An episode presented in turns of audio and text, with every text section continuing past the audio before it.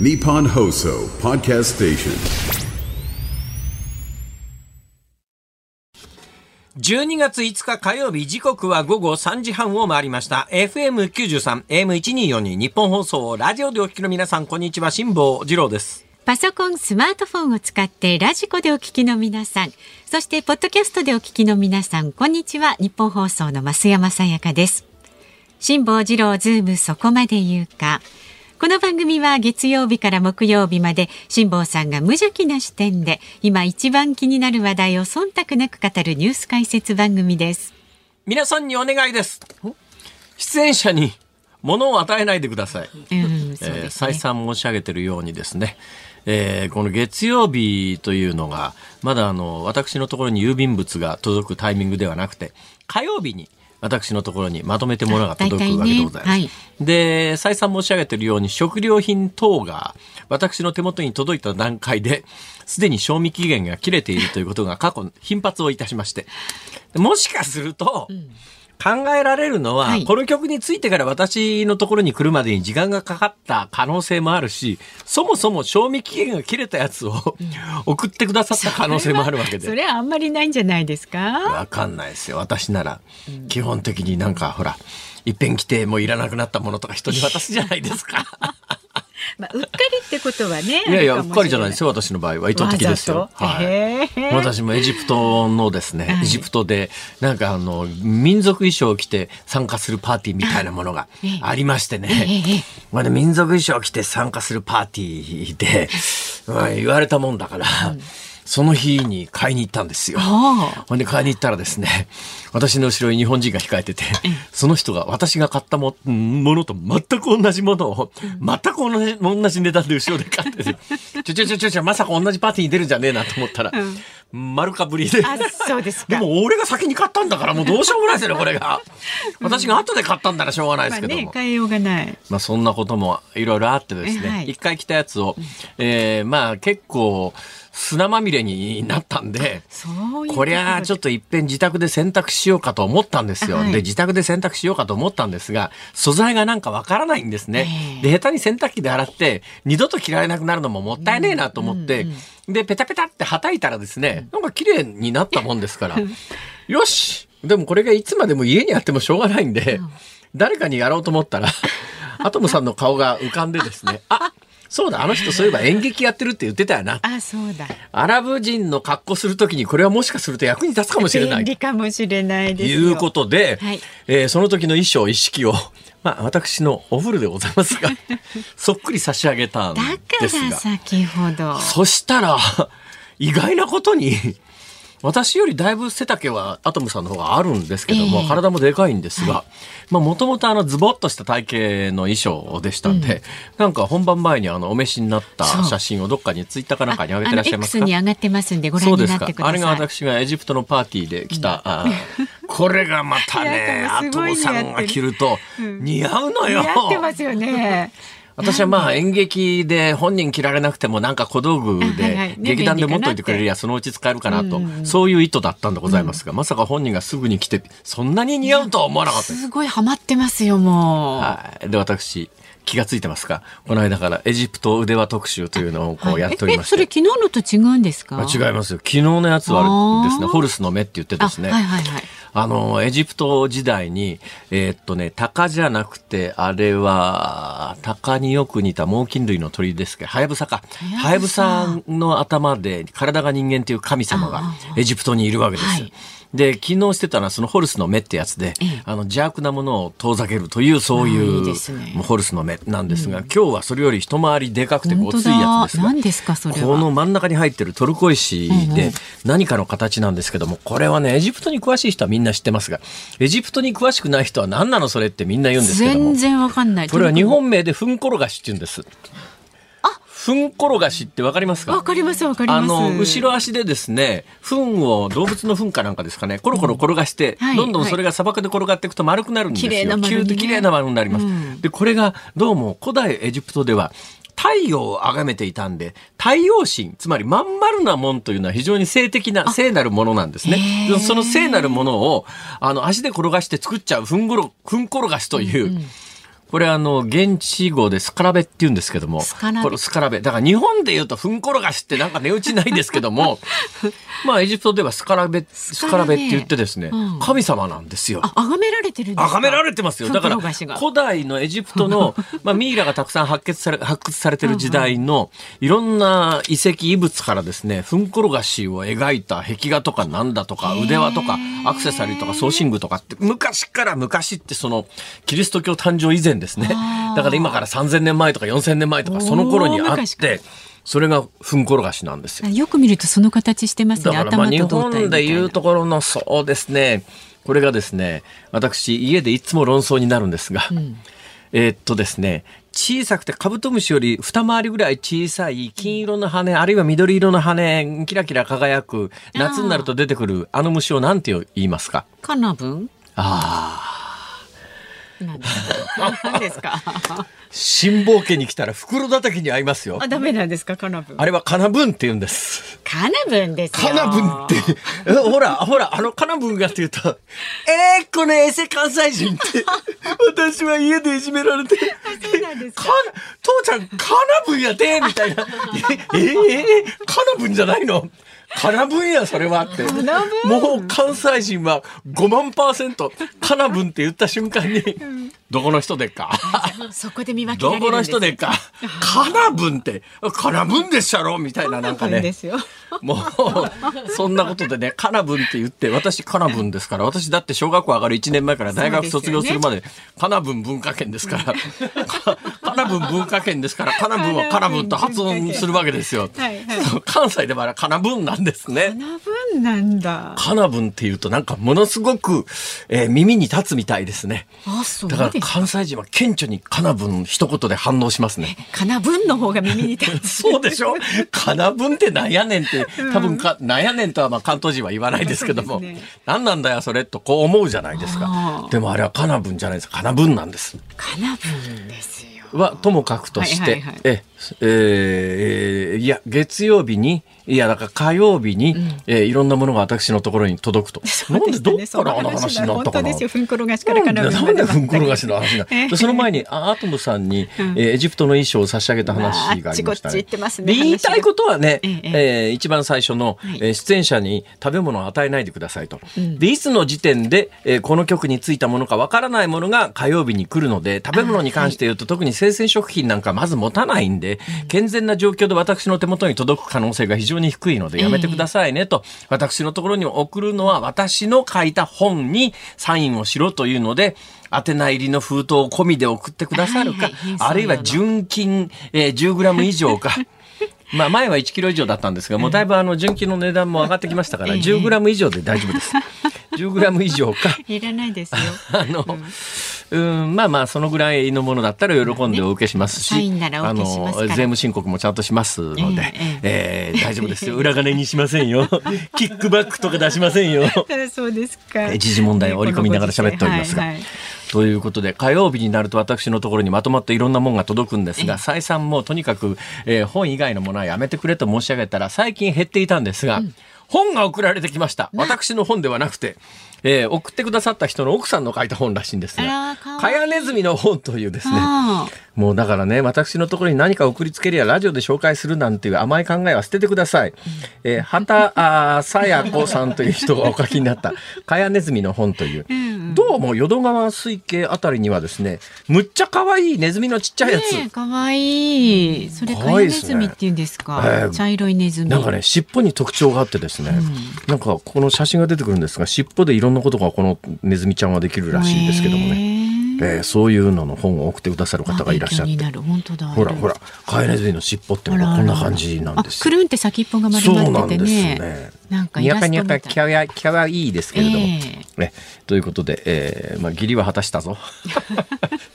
なんかね、に。私そうなんですよ。私ね、実はこう見えても気が弱いもんですからねこうやってもうあからさまに、あからさまに意図は見え見えなんだけども、いや、まあしょうがねえかとこう思っちゃうんです、ね。純粋に辛坊さんにも見てほしいってことだったのかもしれませんよ。カエネズミの本そそううじゃないんですよ手紙が入ってまして、えあのそういうふうに下心満々ですみたいな そういう記述がありましてでしたか。じゃあちょっとね。そこまで言われりゃしょうがねえなと。いや、そんな話を今日するつもりではなくてですね。ねはいあそう、お気遣いなくは一言言おうと思ったんですが、今日言おうと思った本体の話はですね、えーあ、もう時間がだいぶ押してきましたけれども、簡潔に申し上げますと、ええ。昨日の夜衝撃を受けましてこの番組でもお話をした、はい。うちの住んでる近所の公園に高齢者向けのえー体操器具がたくさん設置されていたという。はいはいでまあリスナーさんからの情報によると何年か前から東京のいくつかの区では公園に、えー子供向け遊具ではなくて、えー高齢者向けの健康器具みたいなものを置き始めているという,、あるよっていうだからうちの近所に中国人の方がたくさんお住まいなんで、ええ。その人たちが自腹切って勝手に置いたんじゃないという、そういう、私はそういう説を唱えていたんですが、はいどうも違うらしいとえ？それで昨日の夜ですね、私が、あの、いつものように、背中を伸ばすベンチっていうのがあるんです。ちょうどね、背中のところがね、えー前のめりとは逆向きの後ろ側に遠曲してて。る感じにそうなんで。すで、そこに座ってぐーっと伸びをするとベンチの背中に沿って背骨が、まあ、後ろに。うんちょっとエビ私ね、この間、あの、えー石垣島かなんか行った時にマッサージ行ったら、マッサージのおばあちゃんに、おばあですね。はいマッサージのおばあに、ああ、背中曲がってますねって言われて、え ーそうなんだ。でそれからショックを受けて背中伸ばそうと思ったらちょうどいい感じのベンチがあってぐーっとこう伸ばしていたら私が背中を伸ばしてる横に、えー大人向けの懸垂用の鉄棒みたいなものが設置されてて、ふっと見たら推定年齢私より5つは上だろうというおじいちゃんがものすごい勢いで懸垂やってて 思わず数えちゃいました。これ背中伸ばしながら123すげえなこのおじいちゃん私この間懸垂12回できると申し上げましたがこれはあのインチキですから 完全に腕伸ばした段階で12回は無理ですから途中で懸垂止めてやって12回なんですけど、うん昨日見てたらそのおじいちゃんは完全に腕を伸ばしきってそこからもう一遍やるので私が数えてるだけで5回行ってて。いや素晴らしいですねすげえ体なっていつまでやんだろうこのおじいちゃんと思ってそしたらずっと鉄棒にぶら下がったまんまなんですよ。はい。で私も見るの飽きてですね。あもうそろそろ帰ろうと思って立ち上がったらそのおじいちゃんダッシュで、どうやら私が背中を伸ばしていたベンチに座りたかったみたいなんですが順番待ちをしてたんだからこっち見てねえでとっととどけよというそういう話何だ見てるんだよっていうことでしたね、最近の高齢者は元気だなという。いはいいことですよ。以上終わりです。先行ってください。はい、わかりました。ずいぶん長くかかりましたが。さあ、ズームそこまで言うか。この後は昨日の夕方から今日この時間までのニュースを振り返るズームフラッシュです。で、4時台に今日ズームするのは、緊急避妊薬が試験販売開始、今後の課題はということで、埼玉医科大学産婦人科医の高橋幸子さんにお電話で伺います。で5時台に取り上げるのは日本大学の改善計画に文部科学省が異例の個別点検というニュースを予定しています番組ではラジオの前のあなたからのご意見を今日もお待ちしております。そして番組のエンディングではズームオンミュージックリクエストをお届けしていますが今日のお題はいかがいたしますか？カヤネズミの本を送ってもらった時に聞きたい曲。カヤネズミの本を送っていただいた時に聞きたいカヤネズミって私今の今まで知りませんでした。私も名前は初めて聞きまし大きさはハツカネズミぐらいですかねだからその辺で私近所でよく見かける巨大なネズミがいるんですけどあいつとは違う感じです。もうちょっと小ぶりなね、はい。クリクリっとした目のね、本当にあの東京都内で見かけるネズミはでかいですね。あのね。びっくりしますね。そうそうそうそう。なんだっけ、かやねずみをの。本を送ってもらった時に聞きたいい曲ね、お待ちしておカヤりますので。ネズミがわ。からない方はネットで検索をしていただければ。まああの尻尾の長いハツカネズミぐらいの小さなネズミだと、可愛いネズミです、はい。お考えください、はい、選曲の理由も書いてメールで送ってくださる方は z o o m zoom アットマーク一二四二ドットコム。旧ツイッター X で参加される方ハッシュタグ漢字で辛坊治郎カタカナでズームハッシュタグ辛坊治郎ズームでお願いいたします。全くラジオではふさわしくないことを今思い出してしまいました。まあ、言わなくてもいいんですけども、えーっとですね、はい。あの一昨日の夜にレイトショーで「飛んで埼玉」のパート2を見に行った話をしましたよね。あの番組であじゃああの映画の中でやたら出演者がですね、うん。ネズミランドって連呼するんですよ。あれはいいのか？まあ許可取ってんのかな？それとも。全く別物なんですよね。ネズミランド？そうです。でも最後路線図出てきて舞浜駅が出てくるんですよ それもだから架空の別の国のお話ですよ。ふーん さあ、よろしいですか、そのくらいで。はいもういいですはいはい、えーメールはズームアットマーク一二四二ドットコムでお待ちしております。さあ、続いて、ガイタメドットコムプレゼンツマーケットインフォメーションです。東京株式市場日経平均株価は昨日と比べて455円45銭安い3万2775円82銭で取引を終えました。トピックスは昨日と比べて19.96ポイント低い2342.69で取引を終えました。円相場は1ドル147円ちょうど付近で取引されています。東京市場の円相場は147円台を中心に揉み合う展開となりました。市場ではアメリカの景気減速をめぐる懸念とそれに伴う早期利下げ開始への思惑がくすぶっています。そうした中で今夜のニューヨーク市場で発表されるアメリカの10月ジョルツ求人件数や ISM 非製造業景況指数に注目が集まっています。双方の結果次第では円は対ドルで乱高下する可能性もあるため注意が必要です。ガイタメドットコムプレゼンツマーケットインフォメーションでした。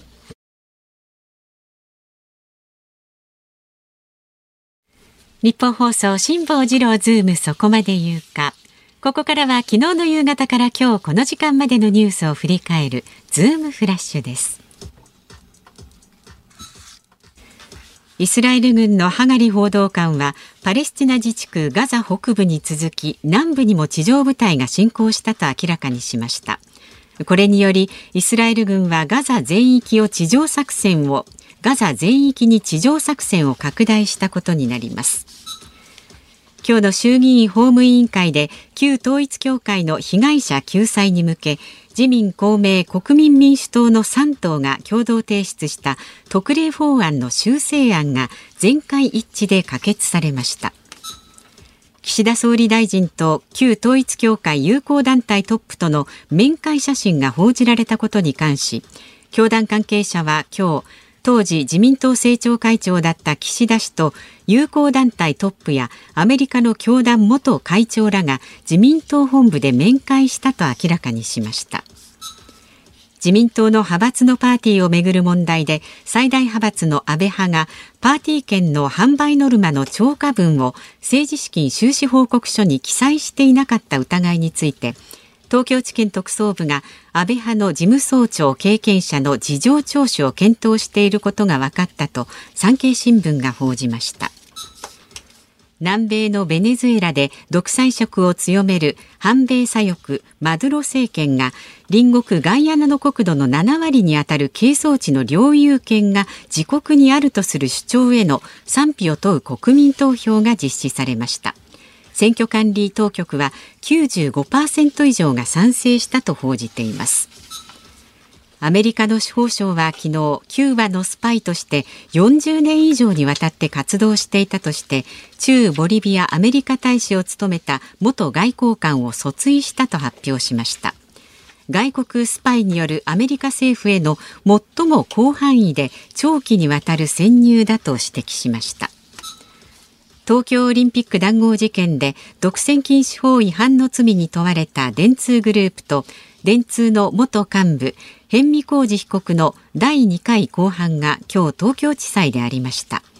談合規模の大部分を占めるおよそ431億円の随意契約分について談合はしていないと全面的に争う方針を示しました。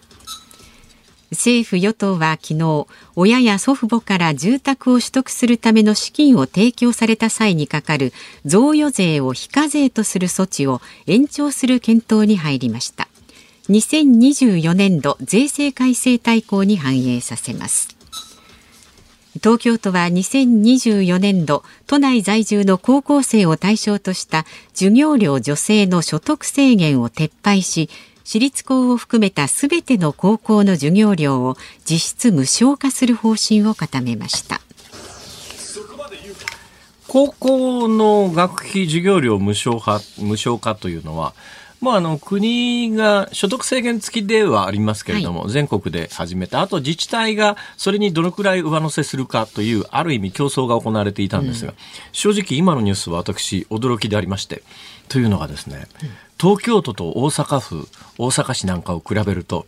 まあ、はっきり言って大阪の方が圧倒的に貧乏なんです。うん。それがわかるのがですね、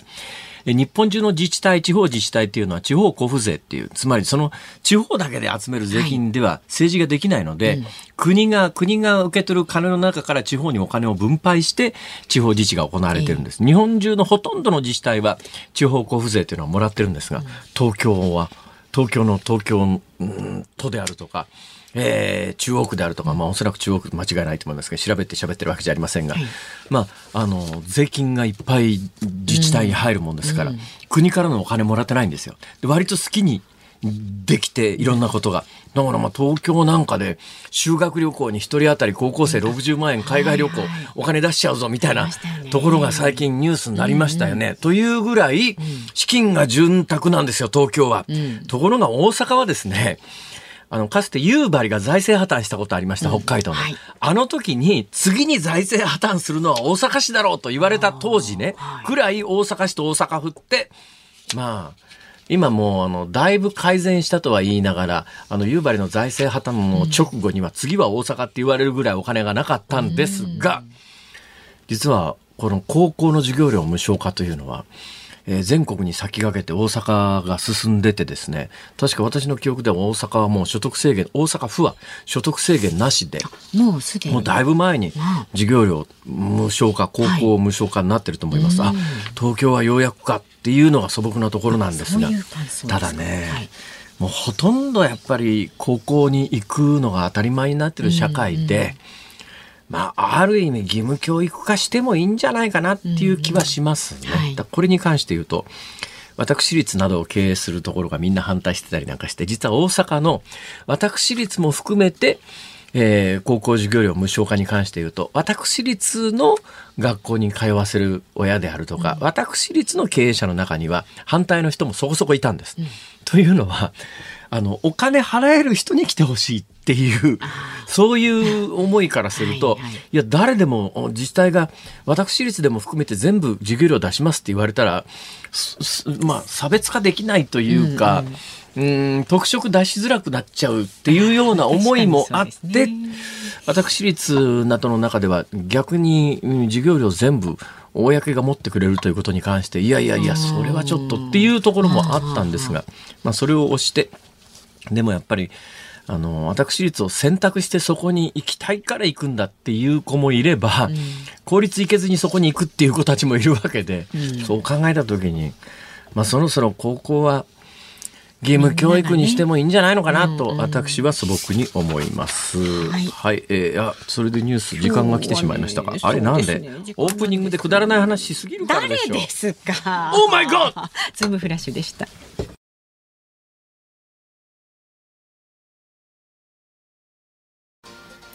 12月5日火曜日時刻は午後4時4分を回っています東京有楽町ニッポン放送第3スタジオから辛坊治郎と増山さやかでお送りしています。ズームそこまで言うか。今日もメッセージどうもありがとうございます。あ皆さんありがとうございますえっとね、足立区60歳のラジオネーム猫12匹さんから、猫12匹そうそう、なかなか質問いただいてるんですけど、辛坊さん質問です。はいどうぞここ2、3日、キックバックという単語があちらこちらのニュースで聞かれます。ねはい高齢者たちには分かりません。私も後ろ蹴りかなと勘違いしてしまいます。時間がありましたらうまくキックバックを説明してください。えー、後ろ蹴りというよりキックバックのニュアンスはですね蹴り返すキックバック蹴って戻す返す。あえー蹴り返す。どういうことかというと、私が、ね、はいひひひ、安山さん。いい結婚式の司会の話を取ってきたんで、増山さんにお回しします。100万円です。まあそれはいいお話100万円、えー、10%キックバックしてください。だから、えー、増山さんには100万円入るけれども、そのうちの10万円を俺のところに戻すと。だから私が例えば業者で私が発注側今の、まあ、金払うのが第三者ですがええ通常の場合は、えー私が、えーテレビ局員増山さんがプロダクションの制作マン。はい。えー今度の番組さ、1000万で発注するから、御社に、えー1割キックバック。じゃあ1割えキックバックしましょう。えーこの間それに類するようなことをしたテレビ局員が 会社をクビになって先週ニュースになりましたがね。これがキックバックです。そうそう。でキックバックっていうのは、あの和製英語でも何でもなくて正しい英語なんですよ普通キックバックってだから賄賂みたいな意味でキックバックまあ簡単に言うとそうだな、まあ、賄賂賄賂なんだけれども、うん、うん。まあ、発注側が金を出して戻してもらう。蹴り返し、だから今問題になったのは自民党のキックバックで、はい。自民党の派閥に所属する国会議員が、えーパーティー券をに150万円売りましたと。で、ノルマが100万円だと。で、一応150万円は派閥に収めるんだけど、そのうちの50万円は返してもらう。これがキックバックです。だから、後ろに蹴るというよりは蹴り戻すという。自分のとこに。はい。えーで、キックバック。うんうんうん。まあ、だから、そういう概念ですから、え、えーわ、お分かりいただけたと思います。いただけましたでしょうかね。はい、キックバック。キックバック。はい。まずはさ、1000万円でこの番組やりませんか ?2 割キックバックちょうだい。2割ですか？1割ならいいんですけどね。ええそういう話です。そういはう感じでね、ええ使われるという。まあ、あまりいい、いい時には使いませんね。はい。だいたい後ろぐらい感じです。キックバック。かね。はい。蹴り返す。という意味です。まだしばらくねこの言葉ニュースでいろいろ聞くと思いますのでねちょっとその度にこの自民党の派閥のキックバックはね、結構大ニュースになる可能性があります。おはい、刑事事件になる可能性もうんあるんじゃないかなと私は見ております。はい。ちょっとねそのあたりも意識しながらニュースをね聞くようになさってください。こういった質問あのありがたいですよね。あそうですね。わからない方はいはい。共有できますんで、ぜひこういったご意見もお聞かせください。メールは zoom zoom アットマーク一二四二ドットコムそれから X でもどんどん参加してくちなださい。みにラグビー用語でスローフォワードっていうのがありましてこれは前に投げる、うん。これはあのラグビーって変なスポーツですよね。ボールを前に向かって投げたら反則なんですよこれ、ねな後ろじゃなきゃいけないっていう。あれ蹴るのはいいんですよ。ま、ま、前に蹴あるのはいい蹴るのはいいんです。だけど投げちゃダメなんです。あ不思議なスポーえーツですよね。自分の後ろを向いて後ろに投げるのは？いいあいやいや別に後ろに向かなくていいんです。前前向いたまんま後ろへ投げる。とにかく真横から前に投げちゃダメなんです、あはいスローフォワードって言って、反則なんです、不思議ですよね不思議ですよね。キックバックと何の関係もなかったな はい、ご意見まだまだお待ちしておりますので、X では、ハッシュタグ、辛坊治郎ズームで参加してください。さあ、この後は、緊急避妊薬が試験販売開始、今後の課題はという話題にズームしていきます。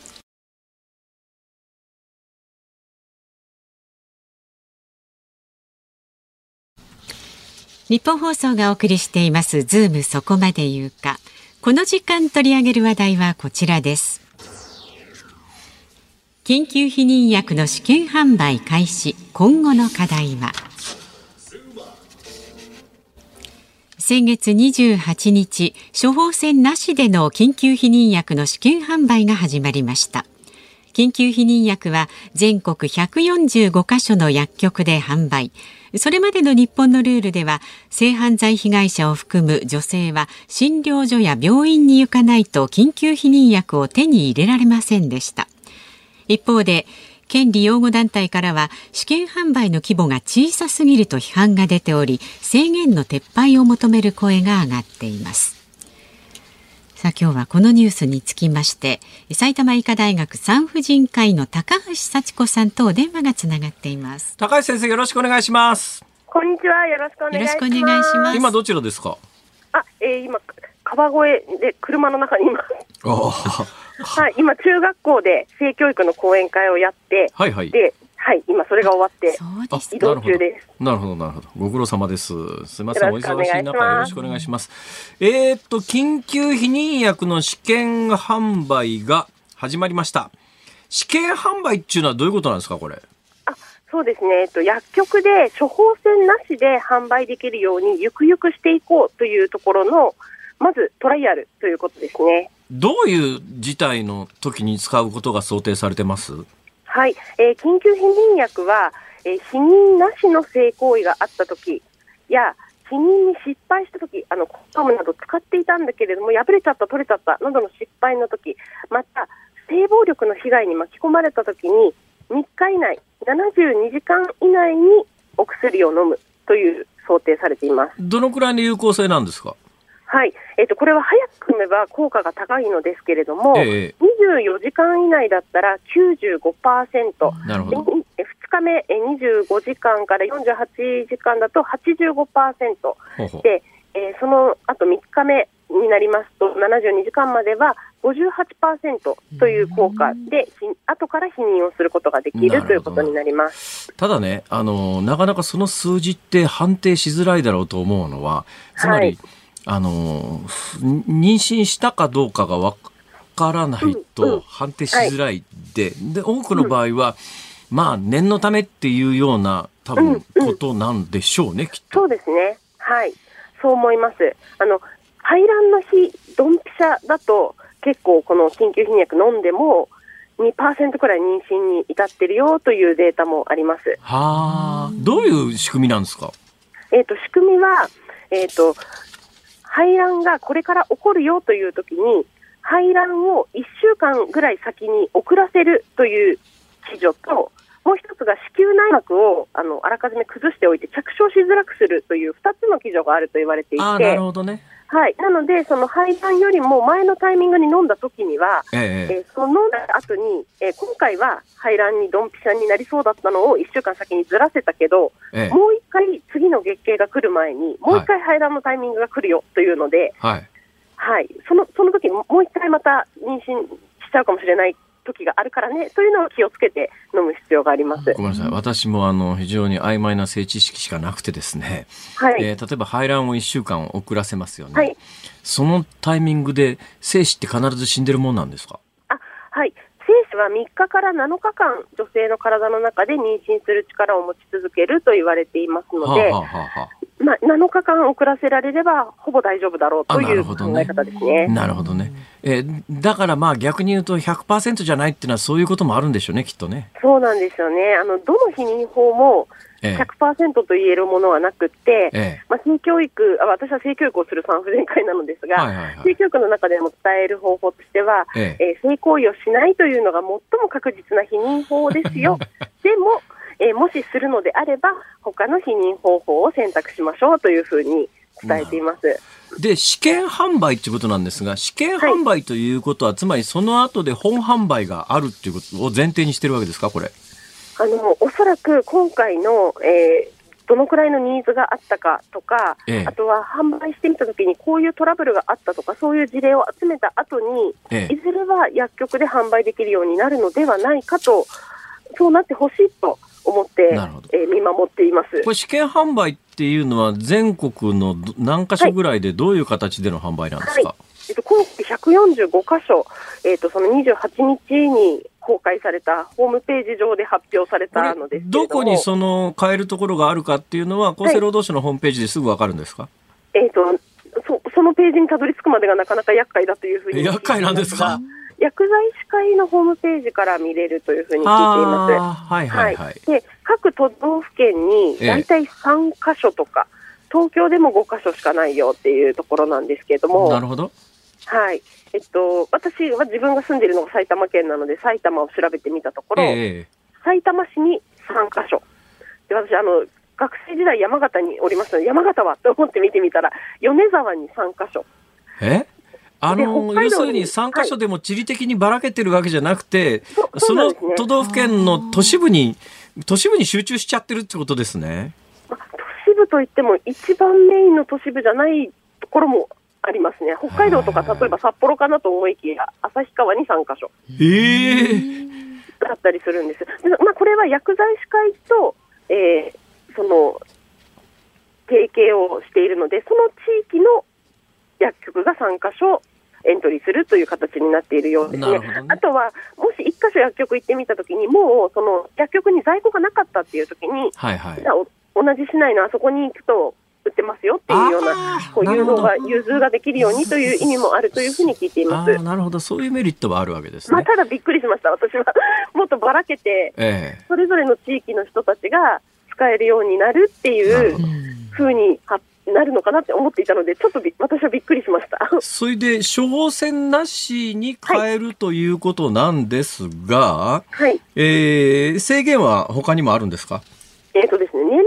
制限というのがありますね。えー今回、えー16歳未満は、はい。まず病院に行ってくださいという形で、はあはあえー16歳未満は対象にならない。なるほどで16歳、17歳は、え保護者の同伴が必要ということになっています。でもなかなかこれって保護者に、いや、おっしゃる通りでですね、あの、相談しづらいですよね。高校生がいつも言ってるんですけど、ええ親にだけは言えないって、本当高校生は親には言えないっていう世代なので、え保護者の同伴、なかなか厳しいハードルついちゃったなと思ってますえね。18歳以上はどうなんですか？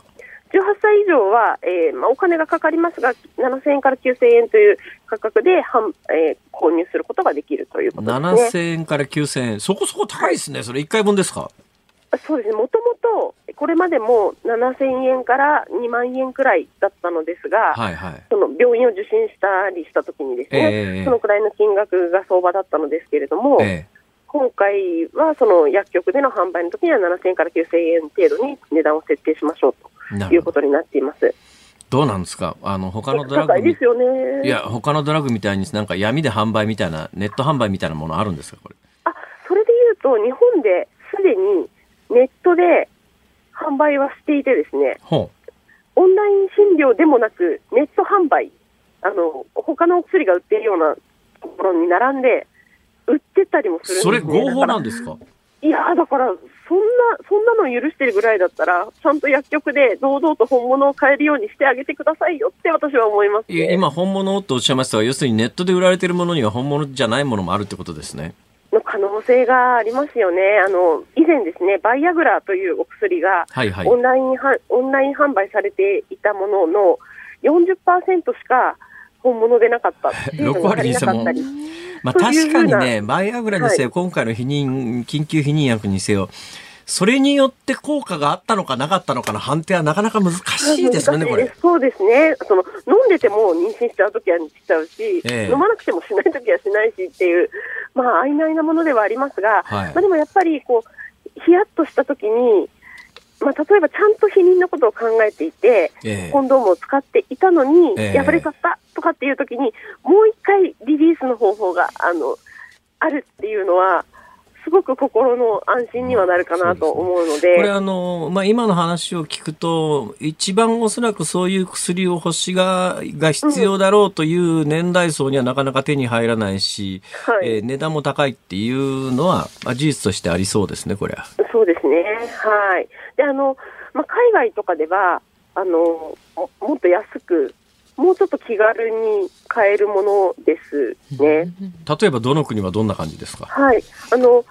先月トルコにちょっと学会で行く機会がありまして、はいはいはいはい試しに買ってみたんで、イスタンブールで。でそしたら、2000円くらいで、はい。で、あの、まあ、薬剤師さんに、アフターピルありますかって、エマージェンシーコントラセプティブありますかって聞いたら、ああ、あれね、あれね、みたいな感じで、ええあの、奥の方に行って棚からアフターピルを持ってきてくれて、ほうほう。で、他に何かお手伝いありますか？って、それだけ聞かれて、ええ。で、ああの私も、あの、本当にエマージェンシーだったわけじゃなかったので、ちょっとニコニコしながら受け取ったんですけど、この人変な人みたいな感じだったんですけど、まあ、まあ、スムーズに2000円くらいの金額で。あの、前にスウェーデンに行って買ってみたと購入してみたときには、はい。もう棚に何種類か、アフターピルが4種類くらい並んでいて、は自分で手に取って選んで、で、あの、お会計に持っていくっていう形風風邪薬みたいな感じ。じですね。そうですね。痛み止めとかそんなのと同じような感じで。はい。これ、あのーす開発されて世界で普及し始めたっていうのはいつ頃の話なんですか？もうずっと前だと思いますね。日本で使えるようになったのが2011年。はいはい。はい。でもそれより前に、日本では中容量ピルといって、あの、ちょっとホルモンの成分の、あの、いわゆる一般的に避妊で毎日飲む低容量ピルというのがありますが、はいはいはいはいそれ。よりもちょっとホルモンの分量の多い中容量ピルというお薬を、ええそ。の緊急避妊薬のせ役割と同じようにはい。使われていたので、なるほどだから日本でその緊急避妊という概念は、その発売になるよりももっと前から、まあずっとあったりはしました。なるほど。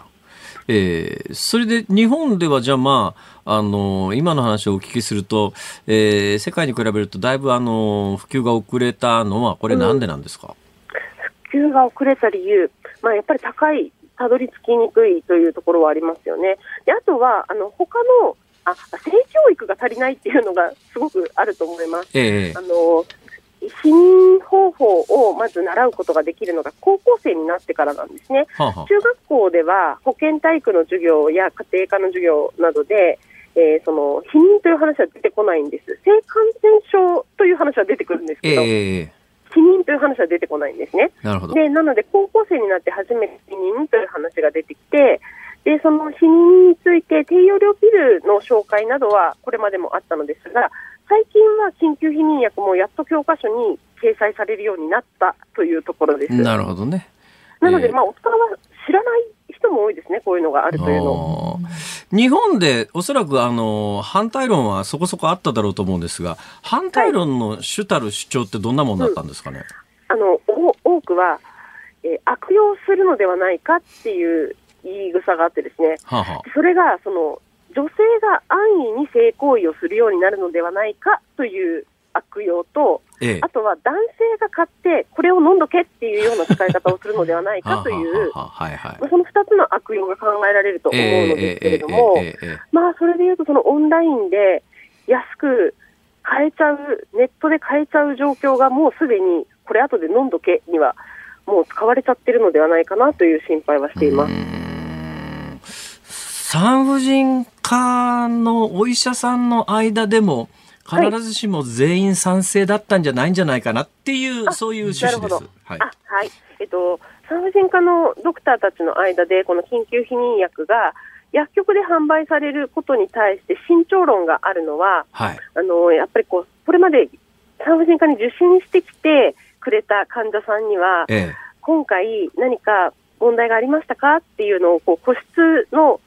空間でちゃんと聞きだ聞き出してサポートにつなぐことができる。例えば DV があるのではないかとか、はいはいはいはい。もうこの先もまた続けて、ええー同じように避妊なしの性行為が続いてしまうようであれば、え。ええ。1回の緊急避妊ではなく、その後も持続的に避妊ができる子宮内避妊具っていう方法もありますよとか、はいはいまあそういうはい。サポートを産婦人科医はしてこれていたのですけども、ええええ。薬局で販売になると、そこまでの綿密なサポートができなくなっちゃうんじゃないかなっていうところは産婦人科の先生たちが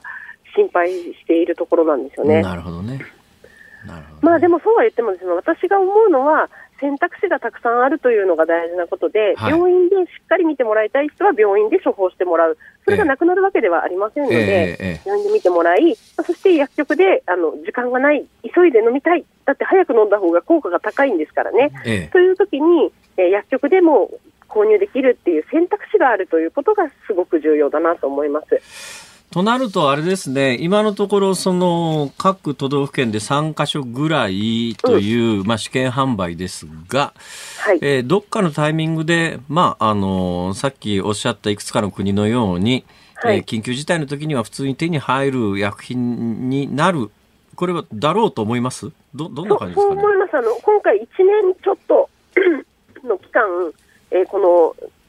販売の方法が続く予定みたいなんですね。はいはい。でその先に、えーもうちょっと販売が増えるようになっていくのではないかと見守っているところです。そうでしょうね。だって、そうじゃないと、試験販売が、例えばまあ1年で、1年でそれで終わりかけでも、いや、は次い継続した施策がないということになったら、最後、駆け込みで買いにくい人山ほど出たりなんか、それを闇で流すとかっていうことは、えーそうすると使用期限切れれのやつがもう世の中に氾濫するとかっていうことになっちゃいますもんね、これ。はい、えっとですね、今回の薬局での販売は、薬剤師さんの面前で飲むということになっていて、はいはい。持ち帰ることは想定されていないんですね。ええええなので、買って帰って転売するとかっていうのは一応しないことになっています。はあ、薬局の面前で接種ってやつですか？はい。それ結構結構厳しいっていうか、あの、厳しいです。他の患者さんいる、いる見えるような空間ではやっぱり嫌なので、ちゃんと個室があるところじゃないと。とかっていうと、その扱える薬局がええ限定されてくるっていうところなんでしょうね。なるほどね。さて、えー先生から見て、次にあの日本でえー解禁すべきというか、何かありますか？もうちょっとこうした方がいいんじゃないのっていうようなものは。えっと、で次に解禁すべきは、あの、解禁すべきっていうかですね、あの、はい。はい製薬会社がやる気を出してくださらないことにはどうにもならないんですけど、ええインプラントっていう方法があって、皮下に腕のところにですね、マはッチ棒の軸みたいなのを埋め込んで、え、2な、何の軸？マッチ棒の軸みたいな、はいはいはいはいははいい。棒を二の腕のところに埋め込んで、ええ。2年間ぐらい否認できるようなインプラントというものが。そんなのあるんですか？はいすみません、車が喋ってる。なんかね、そう。すいません。大丈夫です、大丈夫です。あんまりほとんど音乗ってませんから大丈夫ですよ。はい。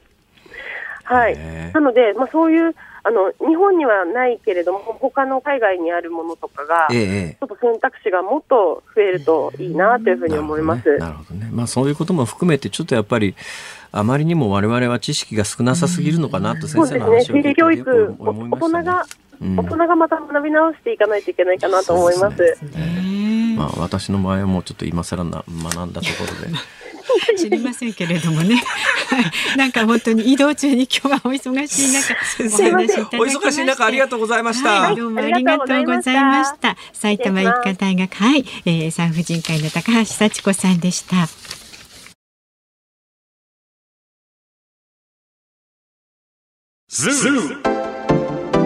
ニッポン放送辛坊治郎ズームそこまで言うかをポッドキャスト YouTube でお聞きのあなた増山さやかです。飯田浩司です。お聞きの内容は配信用に編集したものです。辛坊治郎ズームそこまで言うかは月曜日から木曜日午後3時半から生放送でお送りしています。ラジオの FM93 AM1242 に加えてラジコでもお聞きいただけますよラジオラジコでは配信版では聞けない。あんなことやこんなことがいっ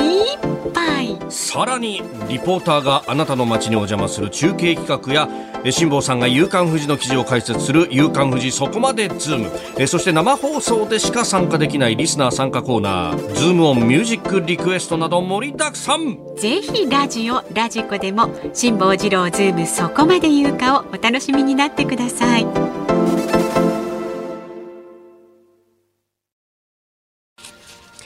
12月5日火曜日時刻は午後5時を回りました。こんばんは、辛坊治郎です。こんばんはニッポン放送の増山さやかですズームそこまで言うか5時過ぎましたんでこの時間はズームオンミュージックリクエストにお答えしてまいります皆さんありがとうございます。ありがとうございます。今日のお題は、かやねずみの本を送ってもらった時に聞きたい曲です。かやねずみね、チェックしていただけましたでしょうか。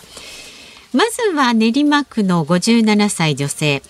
まだ関西人さんです。まだ関西人なんですか？ネズミといえば、チューチュー。ニールセダカの恋の片道切符はどうでしょう？チューチュートレインですね。現在77歳の母が歌っていたのを思い出しました。そうですね。あれはチューチュートレインですね。確かに。んあのチューチューは何なんですかね。確かに何でしょうか。わかりません。中はい、大阪府寝屋川市の淀屋橋大江橋さんほうほう52歳男性ですネズミの曲といえばこれしか思いつきませんでした爆中問題でデタラメな歌爆中問題って何？爆笑問題さんがだいぶ遠いぞ、それ。であのあでもあのあるんですよ本当に爆中問題として歌ってるそうなんだそうなのそうなのあ、そういうことかそう。そうそうそうそうそう存じ上げませんで、失礼しました。それから千葉県市原市のキララさんですね。ネズミといえばチュー。歌い出しがチューチューチューチューということで、榊原郁恵さん、夏のお嬢さん。うん、確かにチューチュー言ってるね、あれチュ。ーチュー言う歌結構ありますね。あるある。チューチューね。チューチューはあるね。うん。税金チューチューみたいな、ほら、なんか。言いやすいんだね、これが。チューチューね。はいえー、55歳男性の大阪府大阪市の方は、カヤネズミもチューチューって鳴くんでしょうかね？知りません。そこでリクエストは和田アキ子さんのあのカヤネズミ泣かすのはあなたでお願いします。だいぶ違うと思う。アッコさんに怒られますよ。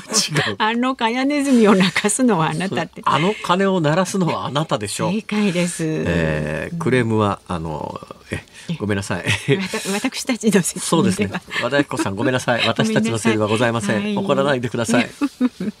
ね、それからラジオネーム新宿区のエイクロスケさん65歳の方。ほいほい。可愛いですね、カヤネズミ、チューチュー鳴く声も聞きたいものです。ということで、こちら、まあ、王道 ZOO のチューチュートレインお願いします。ああ、はいこっちが王道なんですか？あでもニールセダカもね、まあ、王道っちゃ王道ですけど。岐阜県関市の紅のチャーシューさん57歳男性は「かやねずみの本が送られてきた時に聞きたい曲は「ハム太郎とっとこ歌ハムちゃんズ」えー、ネズミの歌といえばブルーハーツのリンダリンダにしようと思ったんですがかやネズミの写真を見たらこれはハム太郎がぴったりに思えてきましたと。ハムちゃん可愛いんですね。うん、うん、カヤネズミも可愛いですが。可愛かったでもハムちゃん飼ってる人に、ネズミ飼ってんのかっていうと大体あの嫌な顔しますよね。ネズミじゃないですってねそうねそうそうそうでもネズミじゃねえか。まあネズ可愛いネズミっていうかね、まあ、難しいね。ネズミっつうたって幅広いからね。そうですいろんな種類が本日のズームオンミュージックリクエスト。榊原郁恵夏のお嬢さん。チューチューね、はい聞いてみましょう、はい、エンディングでお届けいたします番組ではラジオの前のあなたからのご意見24時間お待ちしておりますのでいつでもお好きな時にメールを送ってください。zoom zoom アットマーク 1242.com X で参加される方はハッシュタグ辛坊治郎ズームでお願いします。あなたからのご意見をお待ちしております。ニッポン放送がお送りしている辛坊治郎ズームそこまで言うか。今日最後に取り上げるのはこちらです。日本大学の改善計画に文部科学省が異例の個別点検。日本大学のアメリカンフットボール部の違法薬物事件の対応をめぐり昨日林真理子理事長は記者会見を行いました。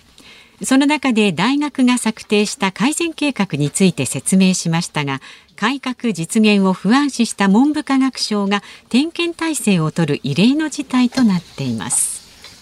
ちょうど昨日この時間に、えー記者会見が行われている現場からですね、えーこの日本放送の小永井記者があのリポートを入れてくれて、えー詳細な情報はその段階で分かったんですけれども、その後世の中の受け止め方がどうなんだろうと思って、はい。注目しておりましたら、世間の注目は、なんかフリーの記者の質問が長すぎるとかですね、あるいは立ち会った弁護士の、えースーツが派手すぎるとか、なんかそんな話ばっかりで、えー林真理子理事長が、ああたらこうたらとか、日大がどうたらああたらとかっていう話はないことはないんですが、なんか影が薄れちゃってるというか、えー論点がずれてるというか、まあそのぐらい大きな声では言いませんけれども、薄かったんでしょうね。会見の中身が時間だけ長くて。えーで、林真理子さんに関して言うと、まあ、一部で結構叩かれてる向きもあるんですが、私なんかは、まあ、作家でとりあえず立て直すために担ぎ出されて、まあいいや、まあ担ぎ出した方からしても、そんなに実験はおそらく求めていなかったんだろうな。実験は今回辞めることになった副学長。おそらく理事長というのは、まあ、あの、表向きの看板で、林真理子さんという女性で、なおかつそんなにあの、悪い噂を聞かない、えー有名な作家さんに理事長をお願いして、この人に看板をやってもらって、実務は下で検事を辞めて就任した副学長の方と、とというか、まあそのあたりが仕切るというような構図を考えていて、今回に至るで、まあ林真理子さんももうあの多分意地もあって、あの別に辞めたからといって、いや別に食うに困るわけでもなし、まあね収入がどうのこうのって話でも多分ないと思いますから。えーだけどもうこうなったら意地だっていうところはきっとあるんだろうと思う。なんで私が辞めなきゃいけないのよっていうのはあるんだと思いますよ。というのが今回の一連の流れを見ると、もともとどうやらアメリカンフットボール部の中でかなりの人数が大麻やってんじゃないのって話はみんなしある意味、今回、あの、学内のインタビューみたいなやつを聞いてると、結構みんなしてたんじゃないのレベルの話で。噂があったりねで、噂が立ってて、それで大学が調査に入ったところ、えー大麻片が見つかると。はいまあ、大麻片って言ったってどのくらいの量かわかりませんが、多分ね、部屋の隅に落ちてたなんかあの、タバコの吸い殻のちょっとみたいなんじゃないと思うんですよ。結構な量が見つかったんじゃないのかなと思うんですよ。そのあたりよくわかんないんですけども、それが見つかったのが7月6日で、この段階で副学長までは知ってたと。それでその時に、えーアメフト部の学生が言うには、監督から見つけてもらったのは副学長でよかったなと。これは警察だったらもうすぐ捕まっちゃうぞ。で、その副学長は、それを12日間手元に留め置いて、18日になって、えー警視庁に伝えて、まあ、そこから結構大騒ぎにだんだんなっていく逮捕者がそこからまああの半月ぐらい置いてから逮捕者が出てですね結構大きなニュースになって今に至るなんだけれども、まあ、これ時系列で起きたことを見ると7月6日にこれ副学長のところに上がった段階でね例えばこれが殺人事件とかだったら、はいそこで握りつぶすとかとりあえず警察に言わずに置いとこうなんてないじゃないですか。もちろんですよ。これ要するにこの検事出身の副学長は、うん、まあ犯罪自体を舐めてたっていうかですねあのなんかあの一般人がやると大騒ぎするのにまあそのぐらいはいいだろうぐらいなまあすぐに警察に届ける必要はないだろうぐらいの認識だったんだろうなっていうことなんですがその段階ですぐにえー警察に届けて事件化してりゃ多分ねその後の展開は全く違ったものになったと思うんですよ。はいこの時に12日間も、犯罪行為を認識していなしていながら元の元検事が何もせずにっていうか、まあある意味そのクラブ内ではまあ握りつぶしてくれるだろうぐらいな認識で捉えられていたというのを聞くと。やっぱここの責任は極めて大きいので昨日同席した派手なスーツを着た人が、えーやってた第三者委員会みたいなところでとにかく学長は 学長と副学長は退職相当だべっていうのは価値判断としては間違ってないと思いますね。でまああの理事長に関して言うと、まあ、多分その段階では知らなかったはずで、さっきみたいにさっき申し上げたみたいに、まあ、指や表向きの看板みたいなもので担ぎ出されたんでおそらくその下の段階で情報は止められてたはずですよ。そうするとその7月6日の段階で理事長まで話が上がっていたんだとするならば林真理子さんも含めてそれはもう全員クビの話だと思いますが、そうですね。その段階で知らなかったものはどうしようもないっていうかどう。うんで噂レベルでのもう知らなかったかどうかに関して言うとちょっとまだこれはもう分かんないとしか言いようがないんですが、えそれにしても今回の問題のおなんでここまで大きくなっちゃったんだというのを考えると、7月6日の時の一番最初に見つかった段階での大学の対応その大学の対応を決めたのが副学長だとするならばそこの責任が極めて重いはずなのに。辞めるけで、辞めるけれども、なんかその無理やり辞めさせられたことに関しては名誉毀損だって言って、多分そういうことなんだと思いますが、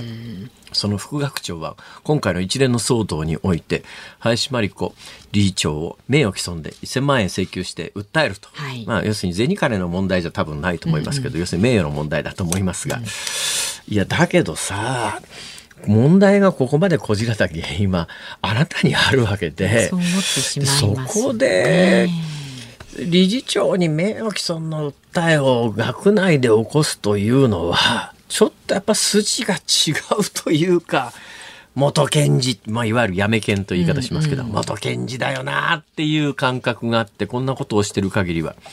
日大のイメージはどんどん下がるばっかりですから。うん残念ですよね、それはね。ああ本当に学生は迷惑でかわいそうだなと思いますよ。うんまあ、あのこれはもうずっと言ってますけどだってアメフトをやりたくて推薦例えばねスポーツ推薦とかでもう入りましたとか来年入る予定になってますとかっていう人たちはどうしたらいいのこれ本当にでもどうするんですかね。昨日の段階でまだその部の存続自体が決まらないっていうのもこれも2点3点して先月の末の段階で、えー文部科学省に廃部ですっていう届けを出したん。であの各部員に廃部だって通知を出した後で理事会を今月の初めに開いてみたらまあ私なんかも申し上げたようにこれで連帯責任はおかしくないかみたいな声がやっぱり表に出てきて、えーやっぱりあのまだ決まりませんって。これでまた話が2点3点していくと。またそれはそれで言われそうですよね、いろいろね。まあどっち転んでもやっぱりあの学生さんファーストそれもあのもちろん当たり前の話なんだけど犯罪行為に関与していない、はい。えー真面目に勉学に勤しんでいる学生さんファーストで立て直しを考えないと、今みたいなこのズブズブの状況を泥沼状況を見せられる学生はたまったもんじゃねえなと、私は本当に心から同情しております。まあ林真理子さんを責めるのもちょっと違うんじゃないかなとは思いますけどね。ただまあ、あの、こういうタイミングだから、もうあの、最初はお飾りとして受けたのかもしれないけれども、力を発揮できる立場だから、林真理子様、毅然としてね、あの、いわゆる理事長だから、偉いんだから、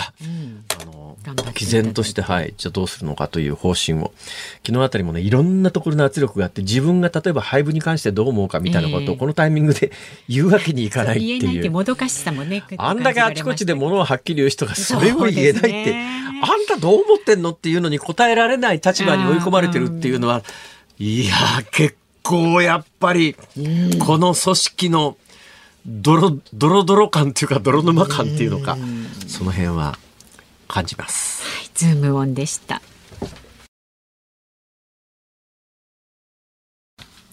ズームミュージックリクエストをお送りしたのは、キララさん、3940回さん、うまじーさん、車とラジオさん、甘辛太郎さん、トムとジェリーさん、6人の皆さんからのリクエスト、榊原郁恵、夏のお嬢さん。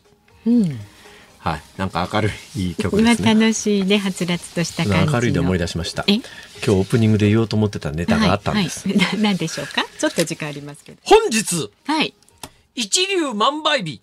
そうですか、今日。もう宝くじ売り場大変なことになってますよね。でもね、今週ずっと続きますよ。実は、うん今日、これがね、私よく、からくりがよく分かってないんですけど、うん今日、明日、明後日、しあさって、4日連続一流万倍日なんです。そういうことってあるんでしただからそうなんですよ。それで、その4日目の5月じゃない、12月8日っていうのうんが、大安と重なってんです。大安一流万倍日だから。だから、これはね、ー。有楽町あたりの宝くじ売り場はえらいことになるのではなかろうかと。これで、今日ずーっとこう見ながら来てですね、うん10億当たったら何買おうかなとか思いながら、行列を見ていたら、うんえー有楽町の近所に、あの、銀座の中心がありますね。銀座、銀座4丁目。うんはい銀座。もうさっきから銀座とか交通情報とかどうしちゃったんですか 今日は。それで。もういいです。いやいや、それでなんか一言まとめてください。あの、あの辺りね、結構マスクしない外国人多いんですが、うん宝くじ売り場に並んでる方のマスマスク着用率は異様に高いですね。まあ年齢層もあるんだろうと思いますが、どうぞ先言ってください。この後は伊集院光の種をお送りします。フリーアナウンサーの安田美香さんとお届けします。明日の朝6時からの飯田浩二の OK 工事アップコメンテーターはジャーナリストの佐々木俊尚さんです。今週は、えっと、各ね、政党の党首幹部が出ていますけれども、明日は立憲民主党の泉健太代表ご出演。で、この番組は第一生命経済研究所首席エコノミストの永濱利廣さんとズームしていきます。せっかくだから、ん宝くじ買いに行きましょうかとけばいいんじゃないですか？そうですね。買わないと当たらないもんね。そうです、そうです。以上、辛坊治郎と、松山さやかでした。明日も。